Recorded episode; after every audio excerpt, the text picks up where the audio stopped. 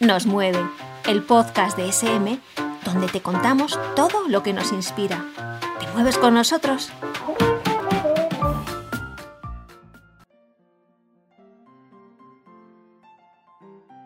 Érase una vez en Inglaterra un vicario encantador y temeroso de Dios llamado Reverendo Ocire. Cuando este de joven llegó al pequeño pueblo de Nibbleswick para hacerse cargo de la parroquia, cundió durante un tiempo la confusión e incluso el más total desconcierto entre sus devotos parroquianos. Esto fue lo que ocurrió. De niño, Robert había padecido una enfermedad muy seria, la dislexia.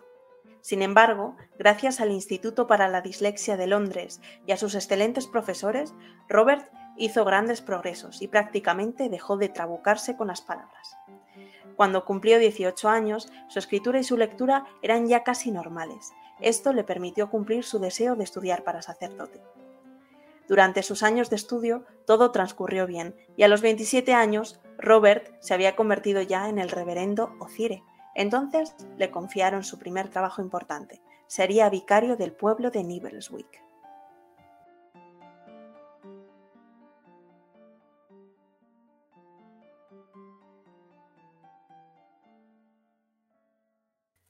Bienvenidos y bienvenidas a un nuevo programa de Nos Mueve. Somos Naya y Gema y hoy vamos a hablar de dificultades de aprendizaje. Ya hemos superado el primer mes de cole, pero para algunos alumnos adaptarse es algo más complejo que para otros. Y todos merecemos tener la experiencia de aprender con ilusión. Muchas veces que los alumnos no obtengan la atención que necesitan en clase solo genera frustración y falta de motivación. Que los alumnos necesiten ayuda no es nada raro. Según un estudio de la web profe.com, el 62% del alumnado requiere ayuda de profesores particulares para poder superar las etapas de ESO y bachillerato con éxito. De ese 62%, un 59% necesita ayuda por dificultades de aprendizaje que han sido detectadas previamente. Estos datos además se han hecho más notables con las clases virtuales durante la pandemia. Pese a los grandes esfuerzos de los docentes, muchos estudiantes se han visto perdidos en este último año por falta de contacto personalizado con sus profesores y compañeros. ¿Pero qué son las dificultades de aprendizaje? ¿Cuántos alumnos las padecen realmente? ¿Cómo se pueden tratar? La verdad es que tenemos un montón de preguntas al respecto y por eso hemos invitado a tres voces expertas. Antes de hablar de libros con nuestra editora Iria Torres, charlamos con dos de nuestras mejores eduencers, Teresa Sánchez y Cristina Pizarro. Para profundizar en el tema y contarnos cómo los profesionales de la educación pueden ayudar a la integración de los alumnos, van a contestar a todas nuestras preguntas y algunas de las experiencias que nos habéis dejado en Instagram.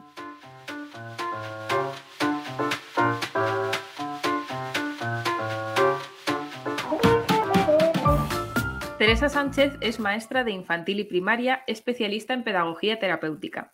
Podéis encontrarla en Instagram como arroba entre tea donde comparte recursos para docentes, actividades y consejos relacionados con educación especial y dificultades de aprendizaje. A Teresa le mueve compartir, aprender y crear contenidos para sus clases, pero sobre todo, y como ella misma dice, le mueve educar desde el cariño.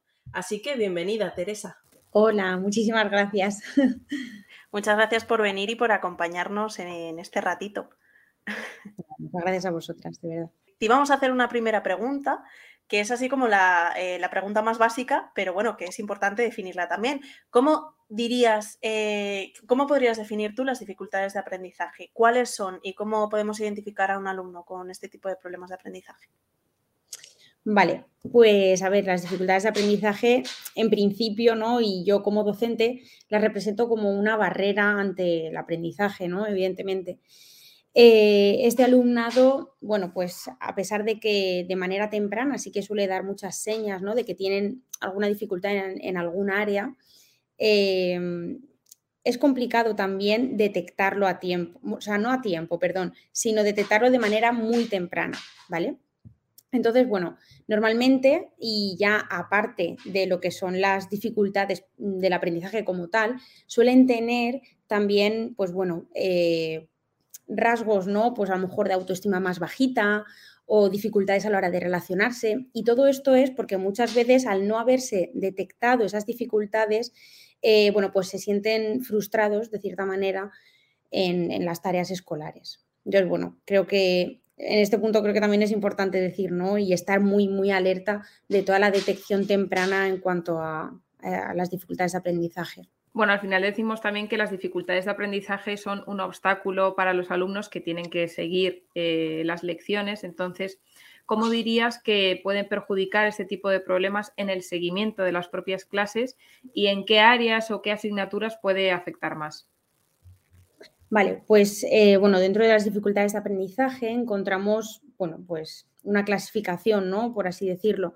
Tenemos las dificultades de aprendizaje en el área de las matemáticas, que, bueno, no solo es el no saber mm, hacer las operaciones matemáticas básicas, ¿no? Va un poco más allá, el razonamiento matemático, comprensión de problemas, vincular todos esos contenidos matemáticos a la vida diaria, ¿no? Que al final no es una dificultad que se queda en el aula, ¿no? Que traspasa las barreras del cole y, después en, en, el día a día, pues hay también obstáculos. Luego, dentro del área más, bueno, pues de, de la lingüística, ¿no? podríamos decirlo, encontramos pues, las dificultades en la lectura, en la escritura, eh, en la comprensión. Y esto creo que es muy, muy importante porque, claro, eh, a la hora de leer, de comprender, de escribir, no solo es en el área de castellano, ¿no? de lengua y literatura, sino que se transfiere a cualquier eh, asignatura del cole. Y, y, bueno, pues como ya decía antes, la detección temprana es esencial, pero luego el trato dentro del aula también. Aportar recursos de apoyo, eh, recursos que les ayuden a fraccionar las tareas paso a paso. Eh, bueno, pues aportarles cualquier tipo de ayuda visual siempre les, pues, les da ese, mm, no sé, esa, ayuda extra que necesitan individualmente para que su autoestima, eh, pues aflore ¿no? a la hora de enfrentar tareas escolares y sobre todo que les ayude a no fracasar, porque aunque es bueno enfrentar fracasos en nuestra vida y sobre todo desde que somos pequeñitos para ir creciendo, eh, cuando enfrentamos fracasos día a día, todo el tiempo, todo el tiempo, pues bueno, eso también eh, puede llegar a ser un problema para ellos. Bueno, está claro que cada alumno y cada caso son únicos y pues cada uno de ellos requiere unas atenciones concretas dependiendo de sus necesidades en concreto, ¿no? Eh, pero, ¿qué crees que puede hacer un profesor para identificar a un alumno con estas dificultades?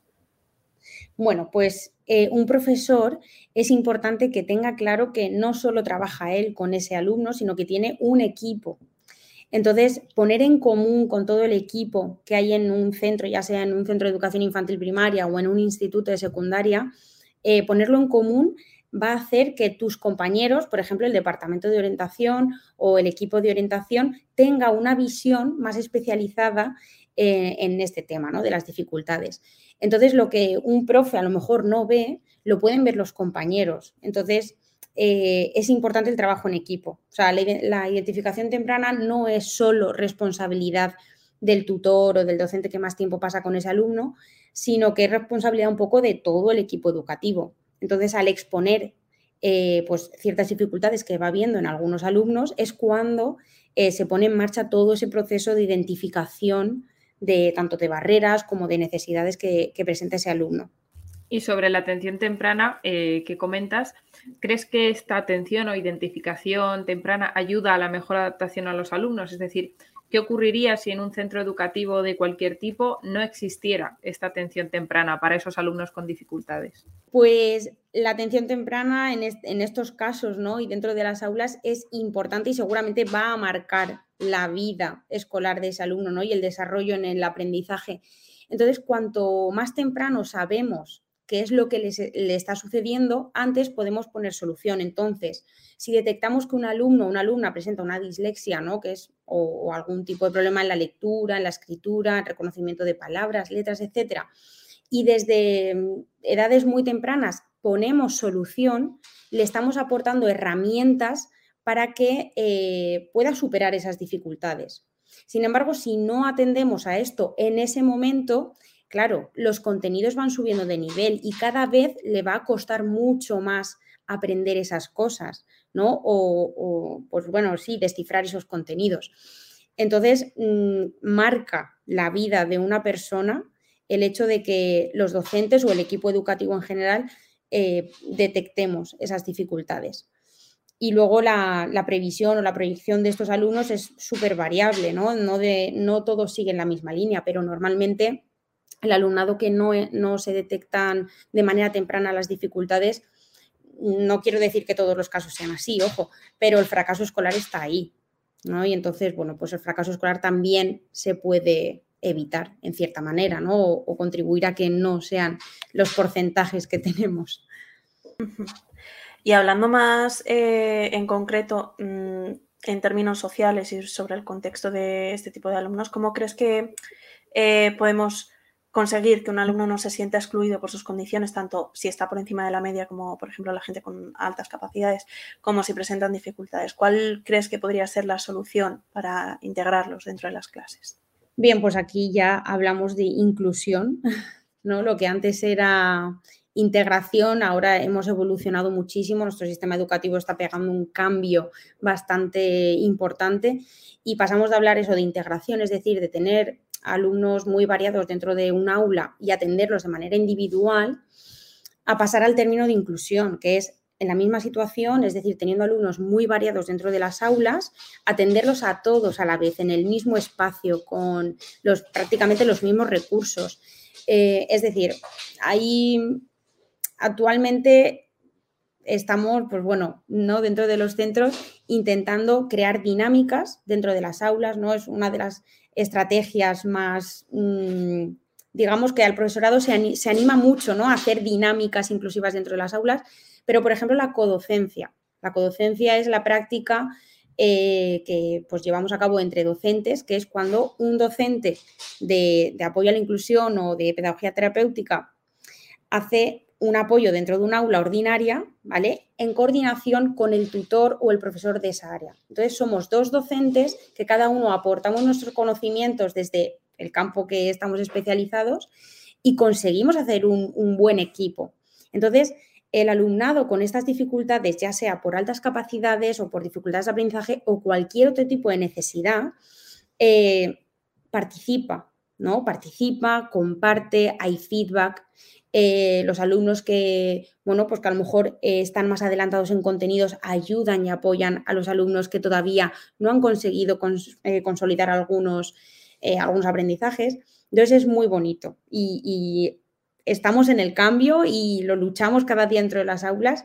Entonces, bueno, pues yo creo que, que va un poco por ahí. El hecho de hacer equipo, poner en práctica la codocencia, programaciones multinivel también es algo que ahora mismo está entrando mucho en el vocabulario de los centros. Eh, bueno, pues podría estar aquí hablando horas y horas de todo esto, pero bueno, ese es un poco el resumen.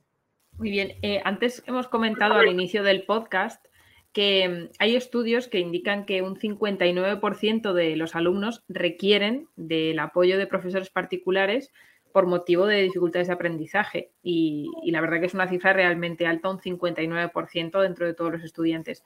¿Por qué crees que esta cifra ha incrementado en los últimos años o al menos se han hecho más visibles esas dificultades? Bueno, pues a ver, si hablamos de solo de dificultades de aprendizaje, ya como os he comentado antes, estamos hablando pues de dificultades en matemáticas, escritura, lectura, comprensión, pero si extendemos un poco el término, ¿no? Y hablamos ya de pues, de, necesidades educativas especiales, como puede ser la diversidad funcional, autismo, ¿no? Eh, dentro de los centros ordinarios, cada vez, el, por todo el movimiento de inclusión que hay, hay muchos alumnos que antes eran escolarizados en centros de educación especial, pero ahora están escolarizados dentro de las aulas ordinarias. Entonces, todo esto se está haciendo mucho más visible. Es decir, em, por eso, ¿no? Precisamente los docentes tenemos que estar al pie de cañón y poner en marcha todo ese engranaje que hace referencia a la inclusión. Em, es que es, lo que vivimos en la sociedad, o sea, hay niveles de, todo tipo dentro de las aulas y según eh, por las zonas que te muevas de tu ciudad, van a haber colegios donde haya más alumnos con dificultades y otras zonas donde haya menos alumnos con dificultades, porque también depende mucho del entorno en el que nos movemos, ¿no? Y dónde viven, el entorno donde vivan los alumnos, etcétera, etcétera. También queríamos preguntarte eh, respecto bueno, a cómo afectan estas dificultades de aprendizaje a la salud mental y emocional de los alumnos. ¿Qué otros problemas pueden generar, como por ejemplo ansiedad, depresión, etcétera? Sí, pues como os comentaba antes, eh, la autoestima, sobre todo. Yo es lo que más veo en mi alumnado, ¿no? Esa autoestima tocada, por así decirlo, por la no aprobación del profesorado en muchas ocasiones o por no sentirse a la altura, por las expectativas que tienen las familias o sus profes dentro de las aulas, por no aprobar un examen. Eh, sobre todo es la autoestima y todo lo que conlleva una autoestima, ¿no? Eh, el hecho de sentirte pues, empoderado en ciertos momentos, habilidades sociales, eh, separarte en cierta manera pues, del grupo porque no te sientes aceptado. Y no es que no se sientan aceptados, es que su propia autoestima arrasa con todo. entonces, bueno, pues normalmente y lo que más suelo ver es eso, es pues una autoestima muy bajita, poca, poco manejo de habilidades sociales, ansiedad en muchas ocasiones, sobre todo en alumnado adolescente también es bastante frecuente. Y, bueno, pues también las familias lo expresan, ¿no? Que en casa, mm, también ya fuera del ámbito escolar, en casa o en situaciones del día a día donde no, hay directamente una situación de aprendizaje formal como tal, pero también deja mucho que ver todo, todo eso que, que arrastra. Y hablamos del apoyo que se necesita por parte del profesorado y del centro educativo, pero ¿crees que los propios compañeros que están en clase con estas personas con dificultades pueden ayudarles de alguna manera y las familias también? ¿De, qué forma pueden ayudar o dar apoyo a estos niños que sufren dificultades? Bueno, pues yo creo que lo primero es crear en el aula un ambiente de seguridad de respeto y de apoyo mutuo. Eso es esencial, está por delante de cualquier contenido que, podamos enseñarles, ¿no? Es mucho mm, más importante enseñar a ser persona que a ser, no sé, ¿qué te digo? Un buen matemático, es que no sé, por lo menos desde mi punto de vista y creo que muchos de los docentes compartimos esta perspectiva. Si no son capaces de prestar una mano a, la persona que tienen al lado, entonces, mm, creo que empezando por crear un buen clima dentro del aula, y todo esto se puede conseguir llevando a cabo pues, dinámicas de cohesión grupal, dinámicas de habilidades sociales, en fin, cualquier cosa que haga que, que el grupo ya no sea un grupo, sino un equipo. ¿No? A mí me gusta explicarlo como los equipos de fútbol cuando ganan, no gana un jugador, o sea, ganan todos, ¿no? Y si juegan bien van a ganar todos. Y si juegan mal, pierden todos, pero están ahí para apoyarse. Entonces es un poco así. También hay programas específicos, por ejemplo, la tutoría entre iguales, que fomenta mucho la ayuda entre compañeros, ¿no? Se hace un mapa eh, donde se puede ver pues, qué cualidades tiene eh, cada uno de los alumnos del aula, qué fortalezas, qué nivel de habilidades sociales tiene. Entonces, una vez que tienes a todo tu alumnado encasillado en, este tipo de criterios, pues los vas emparejando. Pues pondrás seguramente al que tenga muchas habilidades sociales con aquel que tiene más dificultades, ¿no? Porque al final se equilibran y uno tira del otro. Entonces, hay estrategias específicas para que dentro del aula entre ellos se puedan eh, apoyar y ayudar. Porque no tenemos que olvidar que cuando aprenden entre ellos, muchas veces aprenden mejor y más que cuando somos los docentes. Pues sí, que importante es eso, que entre ellos puedan ayudarse y apoyarse, ¿no? Que, realmente se conviertan en compañeros.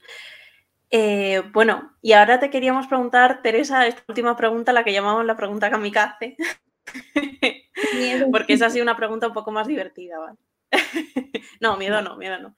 Eh, ¿Tienes alguna curiosa eh, relacionada con tus alumnos que, quieras compartir de alguna de estas experiencias en equipo que hayas hecho, que algo, algo bonito que quieras reseñar. Wow, es la pregunta kamikaze y la quedaría para hablar. Tengo muchísimas, muchísimas, muchísimas anécdotas bonitas, divertidas, eh, anécdotas también, pues bueno, no tan bonitas, pero que han acabado muy bien. No sé, ¿qué os puedo contar? Em, por, mira, el curso pasado, por ejemplo, cuando una alumna mía con autismo que tiene siete años eh, me cogió un día y me dijo, Tere es la mamá de todos. claro, me encantó, porque con sus palabras, a su manera, es que me emocionó y todo, pues me demostró que, jolín, que me tienen como un referente, ¿no? Y que pues que les cuido y que además de ser su profe, pues soy una persona importante. Y creo que es algo, pues para mí fue un, momento muy, muy significativo, como una persona que tiene esas barreras en la comunicación y en la socialización, fue capaz de transmitirme eso. Hmm. Así que me, creo que me quedo con esa. Casi nos emocionamos todos y tenemos que parar el podcast. no, pero la verdad que es muy bonito y sobre todo que deja esa moraleja de que, de que al final estas personas, pues sí, tienen obstáculos para aprender, pero no tienen obstáculos para saber lo que es importante y, saber eh, lo que debemos saber todos, que es que todos somos especiales. Entonces, eh, bueno, pues al final me alegro muchísimo de que este tipo de cosas, que al final los profes sois referentes y sois las guías y el ejemplo de los niños, eh, pues que os vean así y os, devuelvan con cariño eh, lo que tanto esfuerzo ponéis. Así que muchísimas gracias por animarte a participar en este podcast y por supuesto por contarnos eh, toda tu experiencia y tus consejos, que es de lo que más aprendemos. Así que bueno, pues nos vemos en las clases.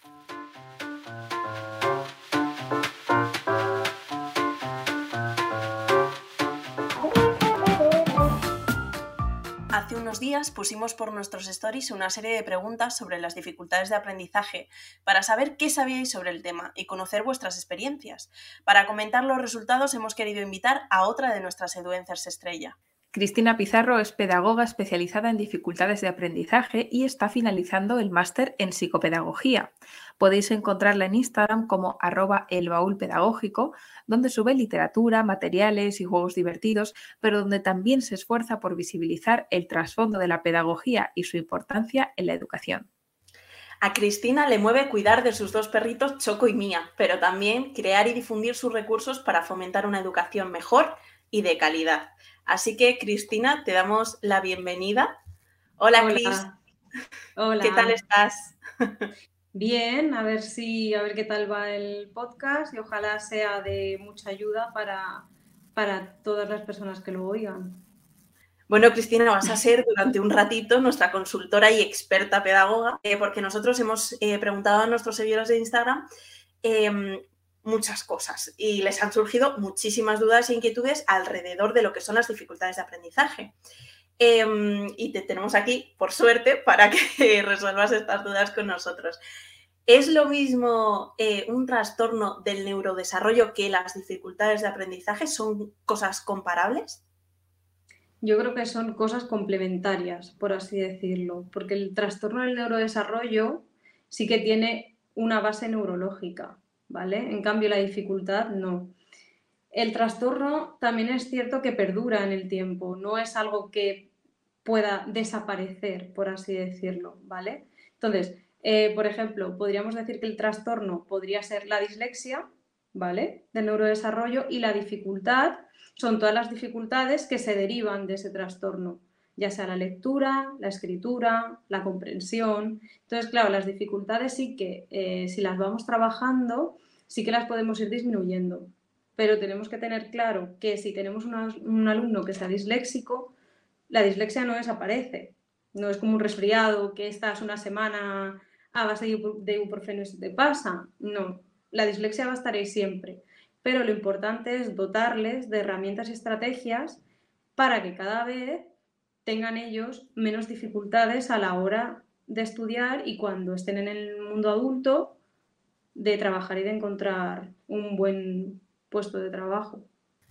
Y luego también nos llamó la atención que la mayoría de las personas que participaron en la encuesta nos contaron que efectivamente conocían a alguien, ya sea ellos mismos u otra persona, con dificultades de aprendizaje y queríamos preguntarte si consideras que sigue haciendo falta eh, a nivel social y en las aulas y todo dar esa visibilidad al tema de las dificultades para evitar errores y prejuicios hacia estas personas.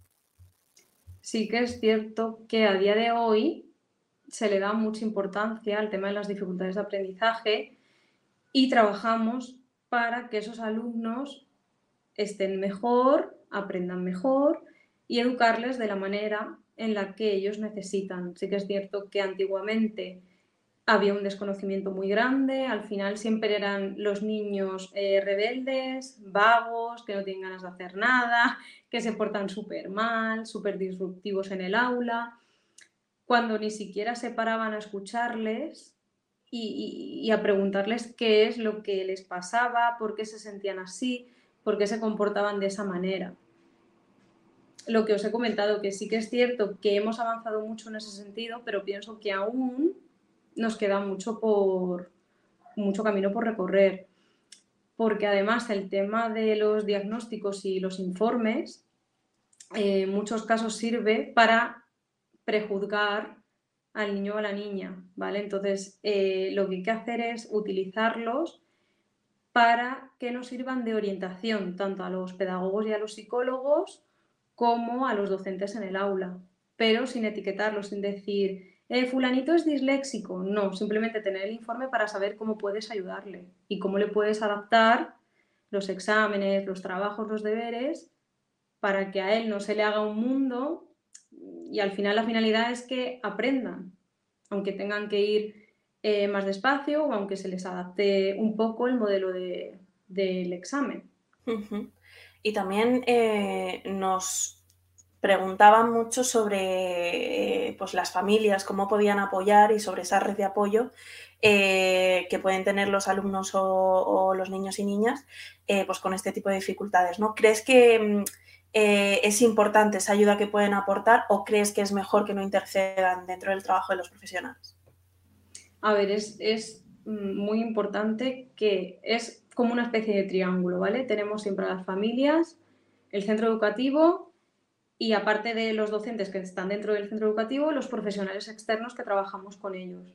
Es muy importante mantener una comunicación y reuniones cada cierto tiempo, tanto con las familias, yo hablo como en mi situación de, pedagoga y psicopedagoga, eh, con las familias, pero también con el centro educativo, saber qué pasa en el colegio, eh, que te informen, que te cuenten cómo trabajan con él, si le adaptan los exámenes o le adaptan el contenido de las asignaturas, cómo se realiza. Y eso es muy importante a la par que hablar con las familias, saber cómo se sienten, qué está sucediendo en casa, em, ayudarles, darles a ambos estrategias y consejos para que puedan también trabajarlo en el colegio y en casa y así poder ir los tres vértices del triángulo, por así decirlo, en un mismo camino, porque si no pienso que si yo trabajo por mi cuenta en el centro donde estoy por la tarde de una manera, la tutora en el colegio lo hace de otra y los padres en casa lo hacen de otra, al final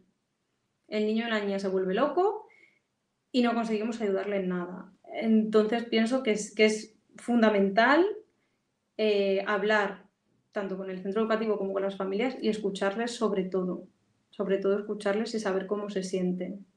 Nos quedamos con la importancia de lo que tú comentabas, de esa conexión de triángulo entre las tres partes.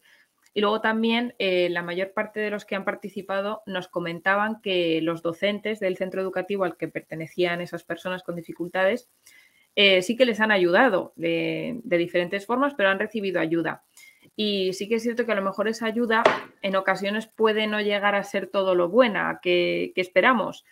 Entonces, queríamos saber, en tu opinión, qué consejos darías a esos docentes o pedagogos que están en los centros y que quieren ayudar pero no saben cómo. Y también que nos cuentes qué haces tú, cuál es tu experiencia personal con este tipo de, dificultades y qué haces tú para ayudar a esos alumnos. Mm, vale, lo dicho, la coordinación es vital, es muy importante, porque sí que hay muchos docentes que sí que saben más o menos cómo deben guiar al alumno y trabajar con él, pero hay otros muchos que por desconocimiento no lo saben. Entonces, yo sí que les recomendaría realizar todas las formaciones eh, permanentes posibles, ya sean cursos, charlas, talleres, lo que sea, eh, en relación con las dificultades de aprendizaje, sobre todo las que son más típicas, por así decirlo, dislexia, TEA, TDAH, las que predominan, y, para que así puedan dar una respuesta mejor a sus alumnos que sí que tengan dificultades. Aunque no trabajen con ellos de manera individual, al menos saber cómo o por dónde tienen que tirar. Porque a mí hay veces que me escriben diciéndome, eh, necesito que me eches una mano porque desde el centro educativo no me dan pautas ni me dicen cómo tengo que actuar, por ejemplo, con un alumno que tiene dislexia. Entonces, no sé muy bien lo que tengo que hacer. Entonces, se sienten muy perdidos y desbordados porque al final yo por las tardes trabajo de manera individual, pero yo entiendo que no es lo mismo estar con un niño que con 25 a la vez. Y si encima en la misma clase eh, tienes varios con dificultades de aprendizaje y encima cada uno de manera independiente y en un grado diferente, es imposible con las ratios que tenemos a día de hoy poder llegar a todos. Es imposible. Entonces yo pienso que las formaciones son vitales. Eh, además, eh, otro consejo es que se dejen asesorar y guiar por los profesionales externos. O si el centro cuenta con un pedagogo, un psicólogo, un psicopedagogo, dejarse orientar para poder trabajar de la mejor manera posible. Porque si no, al final se hace un mundo, una bola, y no podemos ayudar al niño como lo necesita. Al final eso genera mucha más frustración en él, baja autoestima, se siente peor y justamente es lo que tenemos que, lo que, tenemos que evitar. Bueno, también nos comentan eh, que el tema de la integración en el aula puede resultar un problema y que creen eh, que estas personas con dificultades tienen muchos más obstáculos para acceder al mundo laboral. ¿Cómo podemos ayudar desde los centros educativos y también desde las empresas? Al final es un tema muy complicado por lo que os he comentado antes, que con las ratios que tenemos actualmente es muy complicado eh, hacer una inclusión mm, al 100%, por así decirlo, porque es que al final un, docente es eso, ¿no? no puede abarcarlo todo, es imposible. Si cuentan con docentes de apoyo, maestros de apoyo, entonces sería diferente. Pero un, docente con 25 alumnos, yo lo veo muy complicado, muy complicado. Al final es que no se intenta llegar a todos, se intenta que el día de mañana tengan las menos barreras posibles a la hora de acceder al mundo laboral, pero claro, también depende del tipo de trastorno, dificultad o discapacidad del que estemos hablando. Claro, al final, mm, si tenemos eh, un alumno con discapacidad visual o auditiva, al final sí que probablemente eh, tenga más barreras en un futuro que si eh, nos encontramos ante un alumno con dislexia. Al final, si se trabaja bien, llegará al mundo laboral mucho más preparado. Al final, considero que las empresas también tienen que estar muy abiertas a ofrecer ese tipo de apoyo a las personas que tengan algún tipo de dificultad o discapacidad, sobre todo no poner etiquetas y no prejuzgar, porque por el simple hecho de que una persona sufra una discapacidad, no significa que no sea una persona totalmente válida para ese puesto de trabajo. Entonces pienso que las empresas también en ese sentido tendrían que eh, abrir un poco la mente, eh, ser más empáticas y comprobar realmente si puede servir o puede valer para ese puesto de trabajo o no. Entonces también a nivel empresarial yo entiendo que es muy complicado, pero también se podrían ofrecer formaciones al resto de empleados o de trabajadores en referencia a lo que nos encontremos, ¿vale? A la discapacidad o la dificultad que sea, para eh, también conseguir una cohesión grupal, eh, que puedan llegar a ser más empáticos y ponerse en la posición del otro, en, cómo se sentirá mi compañero con esta discapacidad que yo no tengo, ¿vale? Y a la hora también de ayudarle y apoyarle, al final pienso que también sería fundamental.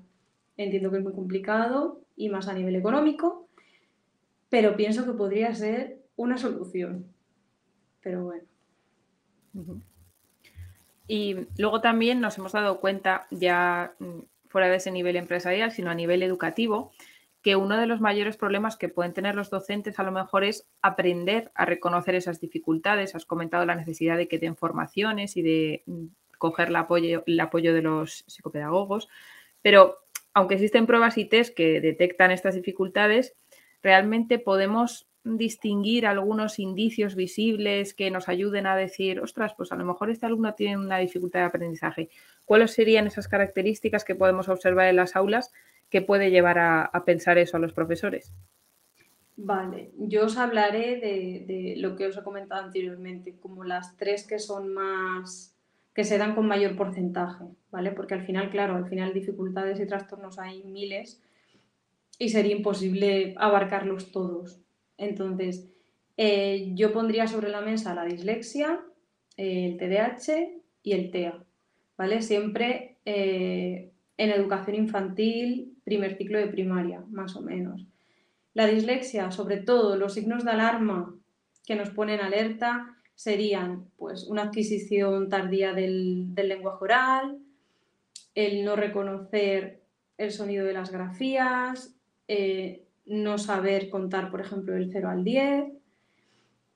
Eh, claro, la motricidad fina y la gruesa estarían también muy tocadas, tendríamos que trabajar en muchos aspectos. Por ejemplo, un niño que no se sepa los cordones con 5, 6, 7 años eh, sería bastante alarmante, ¿vale? Por ejemplo. Y además, eh, pues tampoco recuerdan seriaciones, eh, días de la semana, colores. No, a veces lo hacen por inercia, te dicen del 0 al 10, te lo dicen del tirón, pero luego le pones a lo mejor el número 7 y no te saben decir que ese es el 7, ¿vale? Y entonces, eh, ya al, terminar la educación infantil, es muy, muy, muy, muy, muy raro que se sepan la mayoría de las, de las letras del abecedario, perdón, y los números del 0 al 10. Es muy raro, muy si a lo mejor se pueden saber mm, ni la mitad. No, suelen, no las suelen reconocer o mezclan unas grafías con otras, los sonidos también le cuestan. Entonces eso sería lo que más... Ah, bueno, también es cierto que se desconcentran muchísimo, mm, tienen falta de atención, concentración, todo eso también hay que tenerlo muy en cuenta. A la hora de hablar del TDAH, eh, bueno, lo que ya sabemos, mm, están siempre en movimiento, les cuesta muchísimo estar sentados, quietos, normalmente son bastante disruptivos en el sentido de que no pueden esperar el turno de palabra, siempre van acelerados, hablan por encima del, del maestro, de sus compañeros, tienden a ser eso, niños que claro, pero no, no porque quieran, simplemente porque su cuerpo necesita estar en movimiento, están muy agitados, suelen eso, ser muy desorganizados, se les olvidan exámenes, tareas, deberes, mm, todo, es, es como un caos, todo es súper caótico. Y al final todo eso lo que les hace encima es, es tener una baja autoestima, siempre se frustran con muchísima facilidad, no entienden el por qué se les castiga tanto cuando ellos lo sienten de esa manera. Entonces también hay que darles un poco de, margen, si necesitan levantarse que se levanten, si necesitan caminar que caminen, porque al final obligarles a estar sentados fijos una hora es muy complicado y al final ahí si no les das esa tregua comienzan las conductas disruptivas, entonces se entra en un bucle que no que es muy complicado. Y ya por último, si hablamos del, del TEA, del autismo, sí que es en torno al lenguaje, sí que es algo similar a la dislexia porque también adquieren de una manera muy tardía el lenguaje oral, no tienen apenas contacto visual, no suelen sonreír, no tienen esa sonrisa social, no señalan cosas que quieren. A la hora de jugar con los juguetes, en vez de jugar con el juguete completo, juegan con las partes del juguete. Un bote de plastilina, por ejemplo, en vez de jugar, ¿no? Cualquier niño abriría la plastilina, sacaría la plastilina, ¿no? Y se pondría a jugar con ella. No, ellos eh, juegan con la tapa o, juegan con el bote, pero no juegan en realidad con la plastilina. Eh, suelen alinear los juguetes de manera perfecta, súper porque eso sí, son muy ordenados la verdad es que en ese sentido se, percibe muy bien porque normalmente un niño de 3-4 años está, pues eso, ¿no? A lo mejor coge el bote, lo deja por un lado, coge otro, no, ellos lo colocan todo de manera lineal y llama mucho la atención, la verdad. Y normalmente siempre quieren jugar a lo mismo, a lo conocido. Por eso es muy importante también el tema de las rutinas, porque no, les gusta nada no saber qué van a hacer, qué no. La anticipación también es súper importante también son, tienen una gran hipersensibilidad a los sonidos, texturas, mm, olores, sabores, y les, les, les afecta mucho, lo viven todo con muchísima más intensidad que nosotros. Y por último, normalmente suelen ser muy repetitivos, suelen repetir eh, muchas veces palabras, frases de manera un poco obsesiva. No sé, si quieren algo, si quieren pan, pues empiezan a decir pan, pan, pan, pan, pan, no paran de, de repetir siempre lo mismo hasta que consiguen lo que, lo que, lo que quieran. Y eso serían más o menos de, los, de las tres, los tres trastornos que tenemos, más o menos los signos de alarma que podemos tener. Eh, un seguidor nos comenta, eh, todos los recursos profesionales y materiales de los centros específicos deberían estar también en los centros ordinarios. Así todos estaríamos juntos igual que en la sociedad y sin distinción. ¿Crees que podría ser una solución esto? Al final, como idea, me parece muy buena, pero pienso que llevarla a cabo en un centro ordinario es lo que os he comentado antes, prácticamente imposible por las ratios que tenemos. Al final, eh, yo, bueno, ya mm, lo, habéis podido ver en la cuenta de Instagram, creo un montón de materiales adaptados a las necesidades que me van surgiendo y al final utilizar ese material de manera individual es buenísimo porque además lo puedes exprimir al máximo. Pero claro, a lo mejor los materiales que yo creo no son compatibles con una clase de 25, porque al final sí que están hechos de manera más individualizada para trabajar ese tipo de dificultad. Entonces, eh, como idea, eso me parece muy buena. Quizá eh, si contáramos o los docentes contasen con, esos maestros de apoyo que pudiéramos establecer eh, como mini grupos, entonces a lo mejor sí que sería una buena idea. Pero lo veo muy, muy, muy, muy complicado poder hacerlo a día de hoy, que sería lo ideal, ¿eh? O sea, sería ideal eh, es más, bueno, yo mis recursos ahí están para cualquier docente que los quiera, si mm, se puede llegar a adaptar para utilizarlo de manera grupal, sería maravilloso. Pero un docente con ese tipo de material para trabajar dificultades de aprendizaje, a día de hoy lo veo muy complicado. Y ya para terminar, queríamos saber, así en tu opinión, hablando en términos generales de la sociedad, ¿cuál dirías que es el mayor prejuicio que existe respecto a las personas con dificultades de aprendizaje y que realmente es algo falso, es decir, algo que la, sociedad suele creer pero que es falso? Y también que nos digas algún recurso que te apetezca compartir con los profes, de alguno que tengas en tu, en tu Instagram y que digas, ay, pues este es muy chulo y que nos cuentes eh, de qué va y cuál es para que lo puedan consultar. Vale, eh, también lo hemos comentado antes, el tema de las etiquetas para mí es lo peor, porque al final eh, le estás transmitiendo a, ese niño que no va a poder llegar a ser lo que quiera por el, simplemente, por el simple hecho de tener una, una dificultad de aprendizaje en la infancia. Entonces, al final, si nosotros como adultos los prejuzgamos y les ponemos esas barreras sin querer darnos cuenta, porque al final no hay comentarios de, ah, es que este niño tiene dislexia, entonces nada, a lo mejor acaba la ESO y ya está, y no podrá estudiar una carrera, porque total no será capaz. ¿Por qué? No, no, no hay que poner ese tipo de barreras. Al final cada niño, igual que los adultos, eh, siempre a ver con nuestras mm, limitaciones, eh, podemos llegar a ser y conseguir lo que queramos. Lógicamente, yo si tengo pánico a las agujas y a la sangre, no podré ser nunca cirujana pero no por mi capacidad, sino por ¿no? ciertos miedos, fobias o preferencias ¿no? al, ámbito educativo y no al sanitario.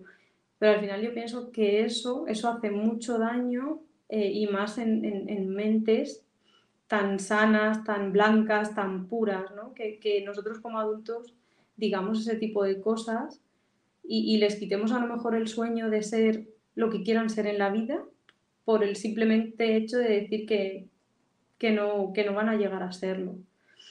Entonces, bueno, eso por ese lado es lo que menos me gusta y lo que más oigo, por desgracia. Porque también sí que es cierto que hay muchos padres que ellos se lo, se lo preguntan. Ah, es que mi hijo em, tiene TDAH, entonces a mí me da miedo que él no pueda ser nada en la vida. Digo, hombre, no, nada en la vida no. Digo, será dentro de la capacidad y de sus gustos y preferencias podrá llegar a ser lo que quiera ser. El TDAH no tiene que ser porque ningún impedimento para que él no pueda elegir la profesión que quiera. Entonces, claro, también es mucho miedo ¿eh? y mucha incertidumbre lo que tienen las familias. Pues eh, muchísimas gracias por ayudarnos, por contestar a todas estas dudas, a todas estas preguntas y todas las sugerencias que nos han hecho desde, desde Instagram. Ha sido realmente esclarecedor, así que, bueno, pues nos vemos en las redes.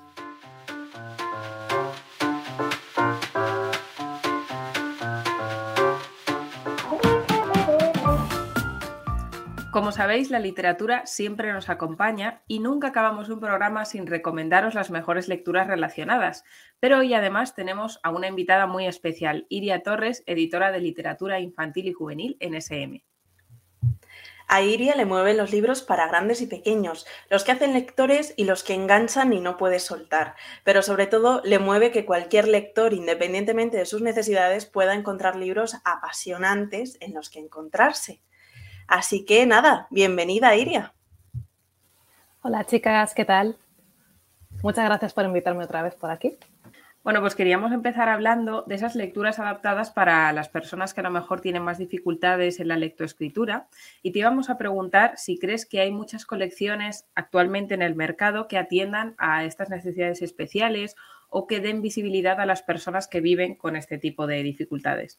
Pues bueno, yo sí que sí creo que hay unas cuantas editoriales que están especializadas en, sacar colecciones y libros adaptados para, gente con diversas dificultades. Eh, es verdad que dentro de lo que son las editoriales más comerciales y más potentes no hay demasiada cosa.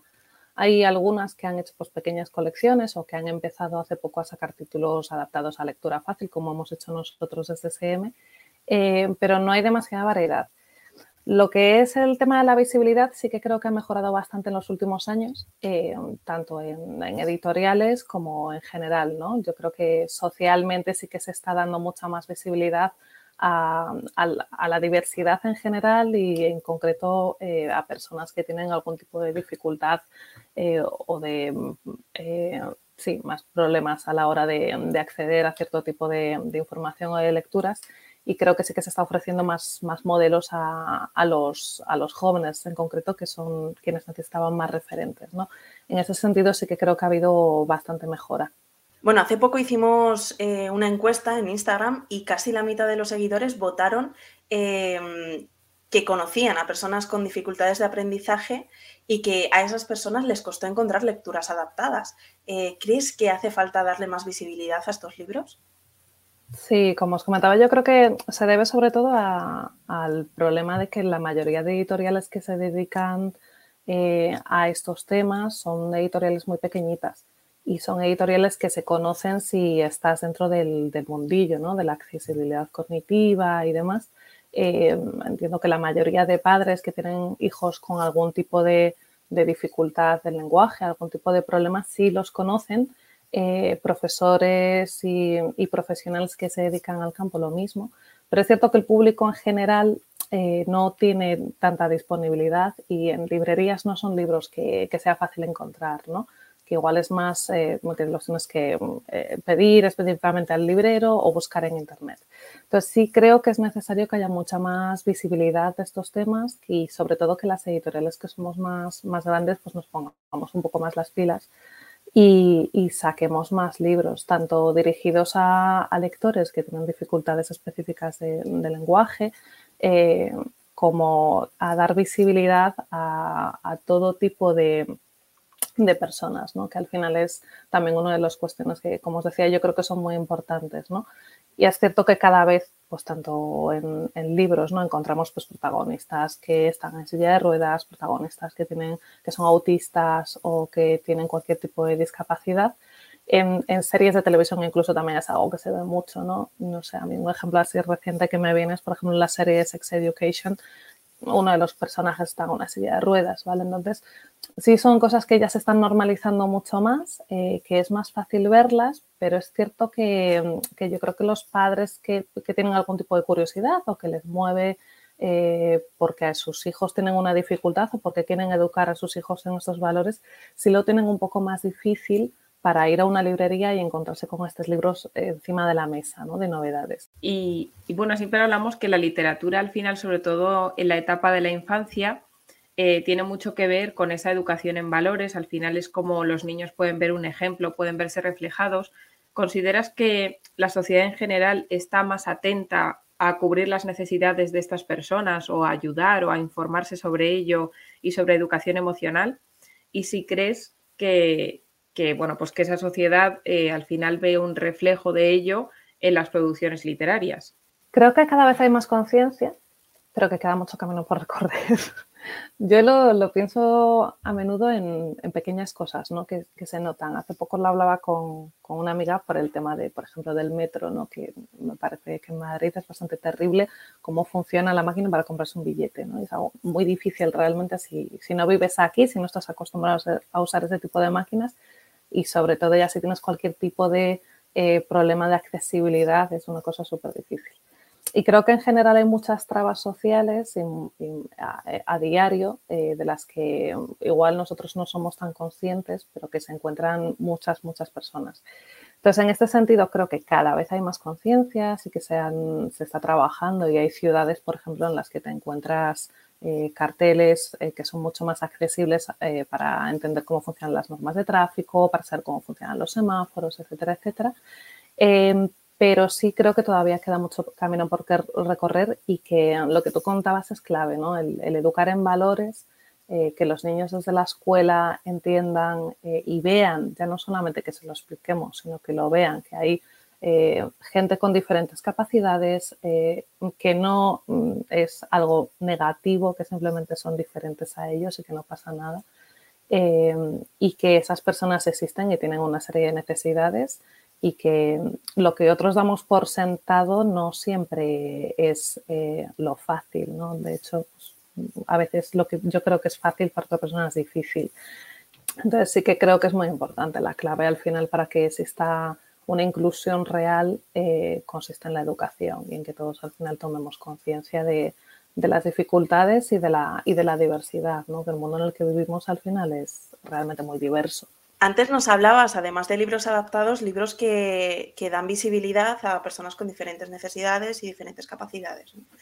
Em, ¿Consideras eh, que hay libros, además de, por ejemplo, la eh, colección de lectura fácil en SM, que mm, puedan resultar interesantes para familias, para profes, para niños, para dar visibilidad a, estas personas? ¿Y por qué mm, decidís publicarlos en SM? Sí, yo creo que hay, hay muchos ejemplos, ¿no? Y nosotros, pues, bueno, tanto fuera de, de SM hay, hay bastantes libros, yo creo que tienen protagonistas y que a todo el mundo se, se puede acordar de ellos, ¿no? Protagonistas, pues, con diferentes capacidades o que tengan, pues, cualquier tipo de discapacidad física y demás. Dentro del catálogo de SM, pienso, por ejemplo, en el cromosoma de Beatriz, que es, es un libro del, del barco de vapor, juraría que de la serie azul, y que, que, es una maravilla. La verdad es que está, está muy bien y, y ayuda a tomar conciencia y sobre todo a que los niños entiendan en su casa si tienen un hermano con cualquier tipo de dificultad, pues a tomar un poquito conciencia de cómo funciona y qué es, ¿no? Eh, no sé, en juvenil tenemos la piedra de toque, eh, hay, realmente hay bastantes libros eh, dentro del catálogo que ayudan a, visibilizar y ayudan a entender, ¿no? Y, sobre todo a normalizar, que creo que también es uno de, las, de los conceptos clave, ¿no? Ver a, protagonistas con distintas capacidades haciendo de todo y no solamente un libro que te explique eh, pues qué es el autismo, sino que veas a un niño con autismo que, que forma parte de un grupo de amigos y que, y que hace las mismas cosas que otros niños. Entonces, en ese sentido, eh, creo que este tipo de libros siempre han formado parte de lo que es el, corazón de SM y, de los valores que, nos mueven, que nos mueven dentro de, SM, ¿no? que forman parte al final de la inclusión y de, concienciar y de educar un poco a, los niños y, a los jóvenes en, la diversidad, en el respeto, pues en diferentes valores. Em, en este sentido sí que al final es algo que, por eso digo que en el catálogo de SEM creo que se pueden encontrar libros eh, y bastante antiguos que ya tratan estos temas. Es verdad que en los últimos años, debido también a que hay em, una demanda social, sí se han publicado muchos más libros con, personajes diferentes y, y, mucho más diversos. Y es cierto que esto también es lo que nos ha hecho el, el tomar conciencia y el ver que no era suficiente con, eh, que hubiese libros con, personajes y que diesen visibilidad, eh, eso nos hizo pensar en que también hay una necesidad que es dirigir libros a, a, un público que los pueda leer, ¿no? Porque al final es verdad que muchas veces se da la paradoja de decir, vale, pues hay un libro de juvenil o de infantil que habla sobre, eh, no sé, el trastorno autista o sobre niños con dislexia, pero precisamente el niño autista o el niño con dislexia no lo puede leer porque no está adaptado a sus necesidades, ¿no? eh, a partir de esta reflexión que hicimos fue cuando surgió la idea de, hacer una colección adaptada eh, a, personas con, diferentes capacidades, como es la colección que hicimos dentro del, barco de vapor de lectura fácil. Y, en realidad en los títulos se puede ver como mucha variedad. ¿no? Uno de los que yo considero que es más icónico es el de, el de Jordi Sierra y Fabra, el Club de los Raros, porque es un libro que habla precisamente de la diversidad, es un libro que forma parte del catálogo de, SM desde hace mucho tiempo eh, y en el que ves a personajes pues, que tienen desde una dislexia a cualquier eh, tipo de, característica que los hace diferentes, que la dislexia es simplemente algo más. Y, es un libro en el que los protagonistas eh, hacen de todo, que no porque tengas dislexia eh, se habla especialmente de ti y no, es un niño pues, que corre todo tipo de aventuras y que, y que forma una alianza con otros niños y que hace todo tipo de cosas con normalidad. ¿no? Entonces, en ese sentido, el, catálogo que tenemos de lectura fácil, pues eh, está este libro, pero tienes libros en el que pues, hay un niño autista, por ejemplo, en el robo, el robo del siglo de Ana Alonso, en el que hace una investigación policial con una amiga para descubrir quién ha robado en un museo. O sea, son niños que corren aventuras, pero que es verdad que tienen una forma de, relacionarse con el mundo que es un poco diferente a la que puede tener eh, otro niño. Pero eso no, no hace que no puedan correr el mismo tipo de aventuras y disfrutar del mismo tipo de historias. ¿no? Entonces nosotros teníamos muy claro en ese sentido que queríamos que el catálogo fuese muy diverso y que hubiese libros eh, de todo tipo que resultasen muy atractivos para los lectores, que al final apelasen a, las necesidades que tiene cualquier niño de, entretenimiento y de, y de diversión. entonces son todo tipo de ficciones, pero que resultan accesibles para, todos los lectores y que además dan visibilidad a, todo tipo de, personajes y todo tipo de, personas al final que formamos parte de la sociedad. ¿no? Entonces, este ha sido un poco el criterio que hemos tomado a la hora de, de adaptarlo, pero podéis ver pues eso que tenemos libros de historias de ciencia ficción, de fantasía, de misterio, historias mucho más pegadas a la realidad, hay de todo en el catálogo y al final se trata de, de eso, de ofrecer todo tipo de opciones a los, a los lectores, ¿no? Pues muchas gracias, Siria. Pues sí, totalmente de acuerdo, porque así conseguimos eh, un catálogo más diverso que incluya a todo tipo de lectores y que ellos también puedan disfrutar de, los libros de la lectura y de, la aventura de leer. ¿no? Eh, muchísimas gracias, Siria, por animarte a participar y venir a hablarnos de lecturas adaptadas y de colecciones, que nos repiten aquello de que nunca debemos olvidar eh, que todos somos especiales. ¿no? Bueno, y por supuesto, si queréis consultar los libros que ha mencionado Iria o buscar otros títulos relacionados de este tipo, siempre podéis encontrarlos en la web literaturasm.com.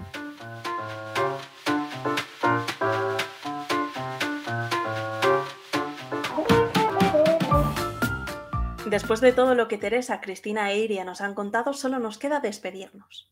Esperamos que este episodio os haya resultado entretenido, que hayáis aprendido mucho y que por supuesto nos contéis vuestras experiencias y opiniones. Si este tema te ha interesado, no te pierdas nuestras redes sociales. Búscanos en Twitter como arroba sm barra baja hispana y en Instagram como arroba sm hispana, sin ñ. Dinos qué te ha parecido este programa. Danos ideas para próximos podcasts o cuéntanos cuál es tu libro adaptado favorito. Ahora sabemos que la diversidad en el aula también se aprende, se lee y se escucha, porque nos mueve seguir aprendiendo. Nos mueve, el podcast de SM, donde te contamos todo lo que nos inspira. ¿Te mueves con nosotros?